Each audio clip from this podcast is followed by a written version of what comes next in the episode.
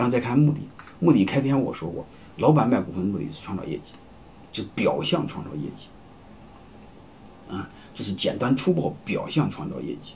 但是老板我们一定要明白，它背后还有很深的意义，因为创造业绩只是代表眼前，未来代表什么？未来是更要创造业绩才行。嗯，但是这是表象，业绩只是表象，这是财务的表现。你真正决定业绩的是是人，对吧？再真正决定是是什么？是文化，是系统，啊，所以我们要从底层去思考，好吧？不要简单粗暴的光说业绩，啊，你那太赤裸裸。你会发现，第一个你会发现，我们是培养人、激励人，啊，自股屁股决定脑袋，因为你不给他股份，他是打工的；给了股份是股东。或者说你不给他股份，他是个管理者；给了股份就是经营者。你要知道，管理者只是思考一块内容，要么思考成本，要么思考费用啊，要么思考收入，要么思考成本。他不会两加在一起考虑，加在一起就是利润。一个公司只考虑只有一个人考虑利润，就是老板，其他人不管。其他人说我干多少钱，给我多少活，那就干干多少活，给我多少钱。你不给我就告你，你公司挣不挣钱是你老板的事，和我没关系，是这道理吧？但是你会发现，你把它变成股东。他所有人都关注的中间收入减去费用那个利润，因为这玩意儿将来之后不是正的话，不是正数的话，年底大家都分不着啊。所以你看，大家既要关注收入多少，又要关注控制成本控制多少啊。你会发现，这时候大家每个人想的和老板想的是不是一样多了？所以一个企业想优秀，我就想多说一句话：把更多的管理者变成经营者。啊，屁股决定脑袋，利益比灵魂重要啊！你不要空讲道德。啊，我想说的，如果你不改变你员工的利益结构，你空讲道德，你越讲越伪君子，越讲越虚，越讲员工越不信。背后我还开篇说了，就是企业这个呃雇佣关系这个时代已经结束了，合伙人这个时代来临，所以你必须通过通过他通过他人屁股在哪儿，人在哪儿，所以你会发现，你要把这个现状给改过来，把它改成合伙人，你必须通过股权激励改成合伙人，你那没股份怎么转合伙人呢？对吧？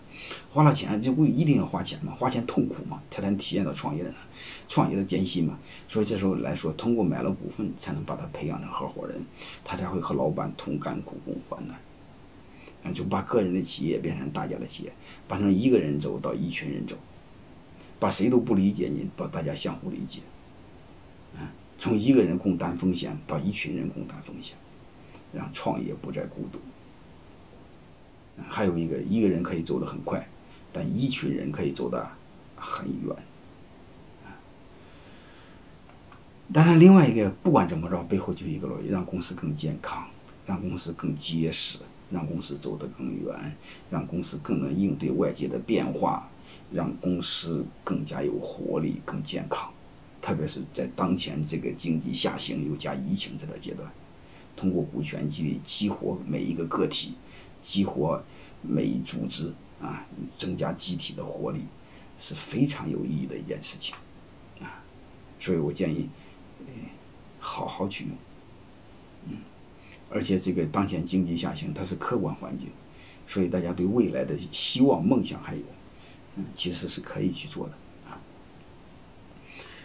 还有一个呢，就是我们太多的担心，刚才说的就是，呃。第一个就是如何防止没有效果，好吧？嗯，如何防止没有效果？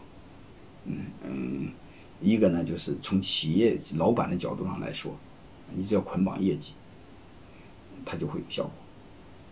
啊，但是还有一个你会发现，你捆绑业绩了之后，员工也不管用怎么办？员工也不干活怎么办？那我们要反思，是不是你出老板老板哪出了问题？就是我们不要碰到问题指责别人，先反思自己。啊，先给大家看一段视频，《白银帝国》，好吧？